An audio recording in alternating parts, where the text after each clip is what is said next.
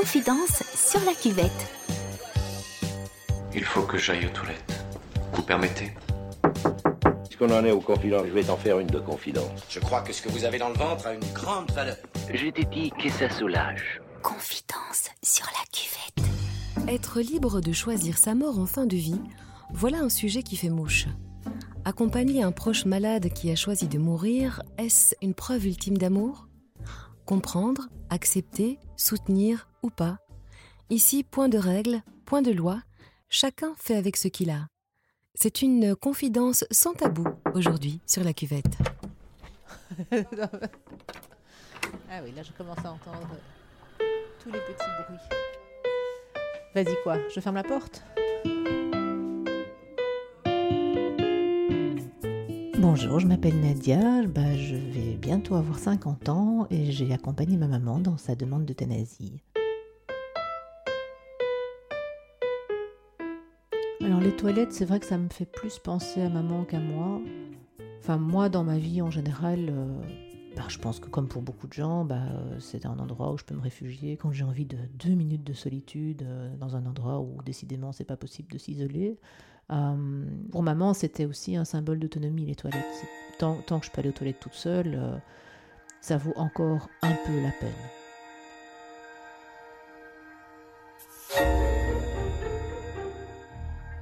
Je n'avais jamais vraiment discuté d'euthanasie. Enfin, en fait, j'en avais toujours parlé, jamais parlé. C'est-à-dire qu'il avait toujours été clair entre elle et moi qu'il n'y avait pas de raison de, poursuivre euh, la vie au-delà du raisonnable, j'ai envie de dire. Enfin, je savais que si un jour elle était euh, très mal en point, très diminuée, elle ne souhaitait pas qu'on la, maintienne en vie euh, contre, oui, contre, toute raison.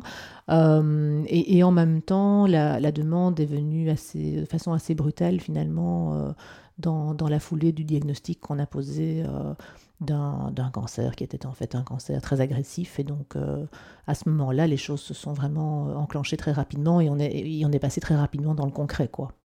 J'étais prof de morale et donc j'abordais évidemment cette question avec mes, mes élèves et l'euthanasie, pour moi, c'était en fait euh, assez proche de ce qu'on a vu encore récemment dans les médias avec Vincent Lambert. En France, c'est la fin d'une longue saga familiale autour d'un homme, Vincent Lambert. Ce tétraplégique en état végétatif depuis presque 11 ans est décédé ce matin après l'arrêt des traitements. Vincent Lambert, victime d'un accident de la route, a incarné, bien malgré lui, le débat sur la fin de vie. Sa famille s'est déchirée sur son sort. La question me paraissait assez claire. Je me dis, bah oui, évidemment qu'il y a des conditions dans lesquelles... Euh, ce qu'on appelle vie n'est plus une vie et, il faut évidemment aider certaines personnes à, euh, mourir parce que parce qu'il n'y a plus qu'un fil qui les maintient à la vie et que ce fil ne, ne, leur procure plus aucun, aucun plaisir, aucune joie, euh, aucun agrément. Et donc l'idée que je m'en faisais, c'était, ça, c'est, couper ce, ce, fil ténu, j'ai envie de dire, qui relie encore certains d'entre nous euh, à, une vie qui n'en est plus vraiment une. Et, en fait, avec maman, j'étais confrontée à toute autre chose parce que ben, maman, euh, j'ai envie de dire que c'était le jour de sa mort, c'était euh, une des plus vivantes euh, de la maison de repos.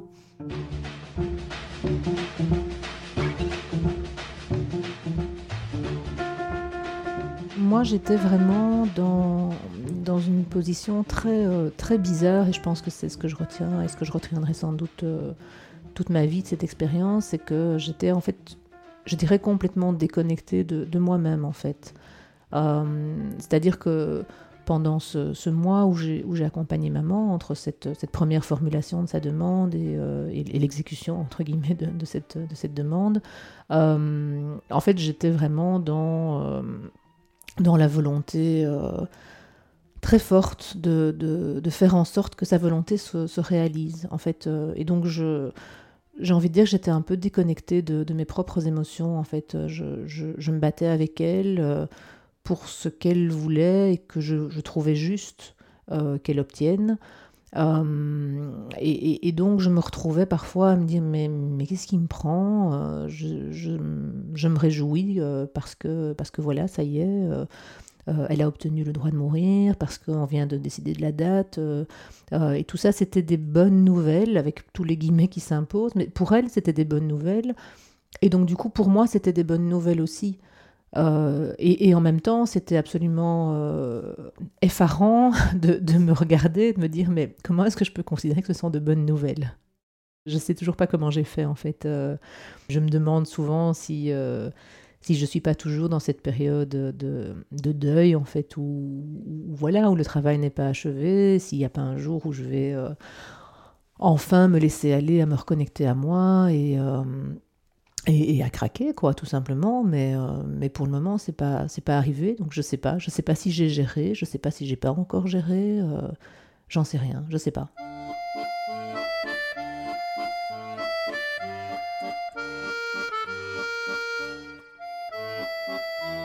La date s'est choisie de manière, je dirais, très. Euh, banale, en fait, comme, on aurait choisi une date pour aller, aller acheter une robe ou, ou pour aller boire un verre. On a ouvert nos agendas, tous, euh, maman, les médecins, moi, et, euh, on a essayé de trouver un moment euh, où tout le monde était libre.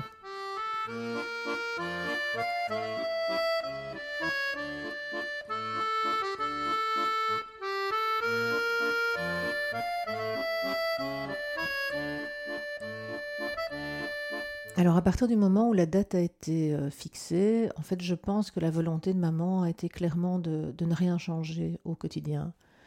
Et, ça aussi, c'était, euh, je trouvais que c'était difficile parce que c'était terriblement artificiel. Euh, en fait, je, savais très bien quand j'allais la voir qu'il me restait autant de fois à la voir avant sa mort. Et, maman ne voulait justement pas de ça. Elle me faisait sentir qu'en fait, elle voulait que tout reste exactement comme avant, c'est-à-dire très, très banal, avec des petites conversations sur ce qu'elle avait mangé à midi, sur, euh, sur euh, s'il avait bien dormi, sur sa voisine de chambre qui faisait beaucoup de bruit la nuit et qui l'empêchait de dormir. Euh. et, en même temps, moi de mon côté, j'avais cette, cette envie très, très fantasmatique de me dire, bah, allez, on va se dire des choses importantes maintenant, parce que c'est après, ce sera plus possible. Et, et en même temps, grandissait en moi l'idée qu'en fait, on n'avait rien d'important à se dire. Euh, parce qu'en fait, quand, quand, la mort est là ou est presque là, bah, euh, en fait, il reste plus grand-chose d'important à dire. je veux dire, la, seule chose qui reste importante, c'est de se dire qu'on s'aime, je pense. Et, ça, euh, ça j'en ai pris conscience, je crois, progressivement pendant, pendant ces quelques semaines, de, finalement, bah, oui, enfin, Peut-être que dans les films que je m'étais fait, je m'étais dit un jour il faudra quand même que je lui dise que je lui en veux pour ça, que je lui ai pas pardonné ça, que, etc. Et puis, puis en fait quand euh, quand sa maman va mourir dans, dans, une semaine, on se dit bah à quoi bon quoi, c'est enfin c'est fini tout ça, c'est plus important.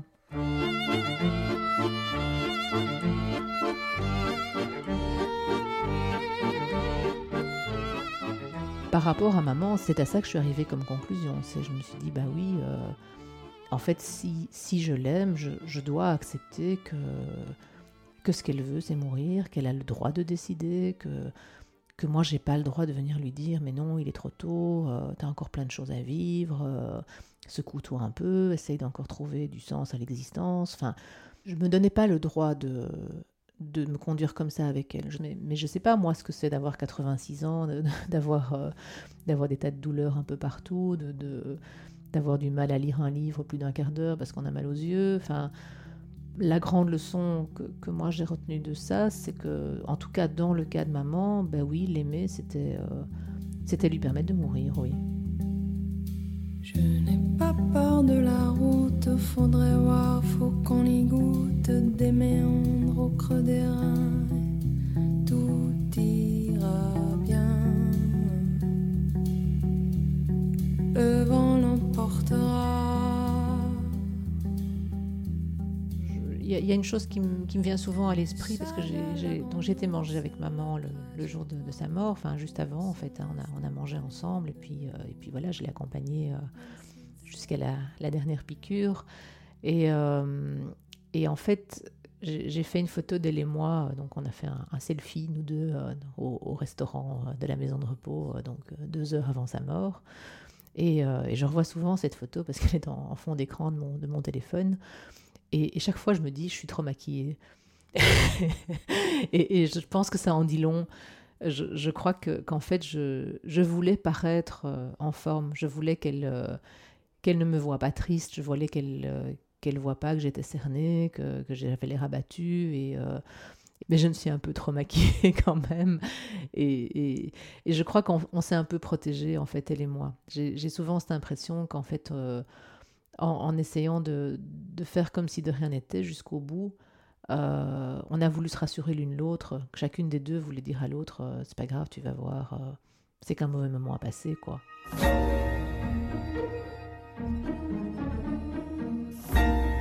J'ai voulu organiser quelque chose qui ressemblerait à des funérailles parce que parce que maman avait donné son corps à la science aussi euh, et donc euh, donc en fait il n'y avait pas de corps et moi je me voyais pas euh, je voyais pas les choses se terminer comme ça. Enfin enfin juste juste quoi assister à son euthanasie et puis et puis quitter la chambre et, puis fini. Et, donc moi ça m'allait pas du tout. Je me disais il, faut quand même quelque chose. Enfin je, crois fort au, rituel à l'importance de bah oui, notamment d'un rituel de deuil, et ça passe, ça passe par des funérailles, quoi.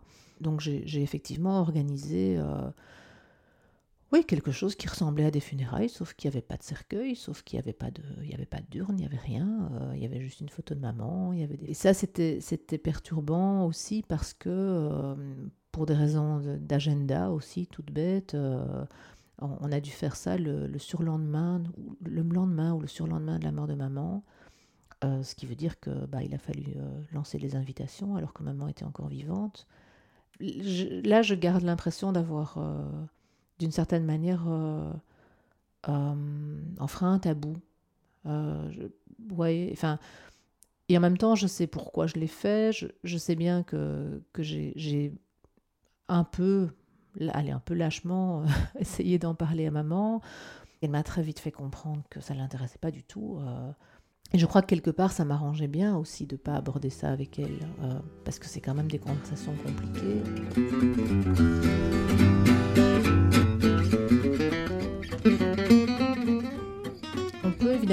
Considérer qu'elle n'était pas à l'écoute. Enfin oui, je, oui, je crois que c'est vrai. Je pense qu'elle n'était pas à l'écoute de ce dont moi j'avais besoin, mais euh, enfin et aussi quelque part, je me dis c'est un peu absurde. Enfin, j'allais pas demander à maman de de me consoler parce qu'elle allait mourir, quoi. Enfin, je, je, pense que, enfin, de nouveau, on revient à cette idée de, de se protéger l'une l'autre.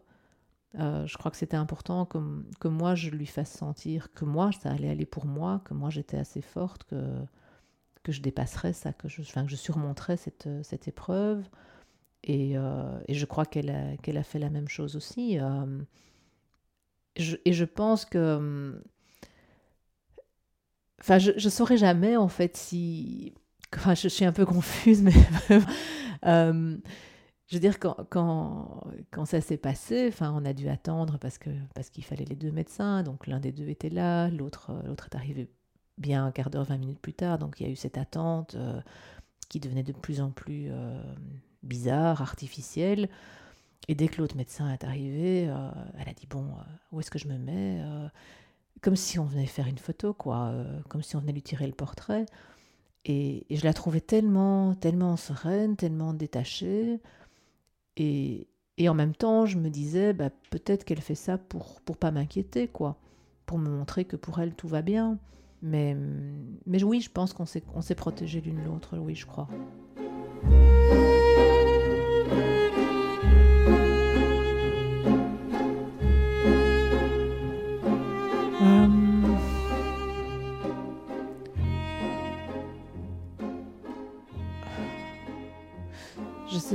Sais pas ce que j'ai ressenti.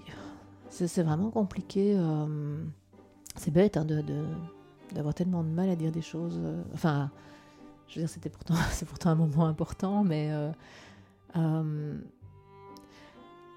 en fait, je, crois que je, je crois que j'étais, je m'étais fait un scénario dans la tête et, que ce qui s'est passé était conforme au scénario. Euh, donc je n'ai pas, euh, pas éprouvé de, d'émotions particulières. Enfin, il y avait quelque chose quand même de très. Euh, non, j'ai c'est pas vrai que j'ai pas, pas éprouvé d'émotions particulières. Évidemment, j'étais, j'étais tendue comme un arc, mais, mais, je veux dire que. Il y, avait quelque chose de très confortable à savoir ce qui allait se passer. Euh, on n'est pas pris au dépourvu, je veux dire, euh, voilà, on était là, on savait. Euh, Enfin, je l'ai embrassé, je lui ai dit au revoir, je lui ai dit que je l'aimais. et, et, puis voilà, et puis, et puis le médecin a fait sa première injection et j'ai vu que maman s'endormait et puis il a fait sa deuxième, mais bon, elle a eu un petit râle, je me suis un peu inquiétée, je me suis dit tiens, est-ce qu'elle a mal Et puis puis j'ai posé la question, le médecin m'a dit non, non, et, puis, et puis voilà, et puis c'était fini. Ça a été très, très, très, très vite en fait. Et, c'était très, euh, c'était très serein, je trouve. C'était, c'était beau en fait. Euh, je veux dire, moi qui avais quand même en tête ce que maman m'avait dit, c'est-à-dire qu'il paraissait que c'était un spectacle épouvantable, je me suis dit, bah, c'est que ça, enfin, euh, c'est beau en fait. C'est, tout, c'est tout naturel, c'est. Oui, c'est serein. C'est serein, c'est rapide. Je suis à peu près certaine qu'elle n'a pas souffert.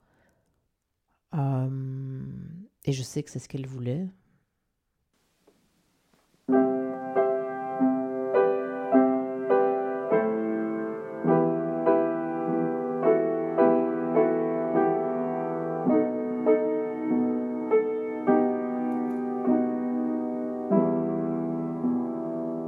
ça a été une, une, énorme leçon de vie à plusieurs égards. Quoi. Euh, d'abord, euh, d'abord, je crois que mon rapport à la mort a changé. Euh, enfin, ou plus exactement mon rapport à la vie. c'est vrai qu'à un moment donné, quand, quand je me rendais compte que, que j'avais finalement tellement de facilité à accepter la, la perspective de la mort de maman, euh, je me disais, mais au fond, est-ce que ça veut dire que j'aime pas la vie euh, Puisque j'ai tellement enfin, ça a l'air tellement facile pour moi d'envisager de, sa fin. Et puis en fait, je me suis dit, bah non, euh, enfin, c'est justement parce que j'aime la vie que je veux pas d'une vie à n'importe quel prix, même pour moi. ça, ça aujourd'hui, c'est tout à fait évident. Je veux dire, enfin, j'adore la vie. Je veux dire, vraiment, je crois que je crois que je suis quelqu'un qui, croque la vie à plein dents et qui, parfois brûle la chandelle par les deux bouts. Donc, euh, mais si un jour je devais avoir l'impression que je suis plus qu'une espèce de, petite bougie dont la flamme vacille et, euh, va s'éteindre d'un jour à l'autre, euh, enfin, je, je sacralise pas la vie. Enfin, pour moi, ça, c'est pas de la vie, en fait, c'est ça. C'est, pas parce qu'il y a un cœur qui bat dans une poitrine qu'il y a de la vie la vie, c'est, pour moi, c'est beaucoup plus que ça, quoi. Ça, va de pair avec, euh, avec le plaisir, avec le, avec le désir, euh, avec l'envie, en fait. Euh, s'il n'y a plus ça, bah, alors à quoi bon et, et, qui peut juger, quoi? Est-ce que la vraie question, c'est pas, c'est pas où j'en suis dans ma tête par rapport à ma vie, plutôt que quel est mon état de santé, quoi et, moi, j'espère, je serai plutôt le genre de petite vieille qui, se casse la gueule euh, quatre fois en descendant la bordure parce que parce qu'elle a encore voulu sortir toute seule, quoi. Enfin, voilà. Ça, ça vraiment, j'espère garder en moi cette espèce de de oui de flamme euh, qui me donne envie de faire des trucs qui sont peut-être pas très raisonnables, mais mais qui tiennent envie, quoi. Mais en même temps, peut-être que peut-être que je serai comme maman, fatiguée. Confidence sur la cuvette. Moi, ce que j'ai envie de vous dire, même si je l'ai déjà dit, être, être favorable à l'euthanasie, pour moi, c'est tout à fait compatible avec le fait d'aimer la vie et de, et de vouloir, euh, vouloir défendre la vie. C'est juste que, que la vie, c'est plus que la simple existence euh, biologique. Apprendre à mourir, apprendre à faire mourir et à laisser mourir. Nadia a mis des mots sur cette réalité parfois difficile qui soulève notamment la question de liberté individuelle. Dans son livre L'après-midi sera courte, elle propose un plaidoyer en faveur de l'euthanasie. Parler de la fin de vie, c'est essentiel, tout comme garder l'esprit ouvert. À bientôt. Très bien. J'ai l'impression déjà, par exemple, que j'étais vraiment dans, une espèce de, réflexion sur moi-même, de, de retour en moi-même.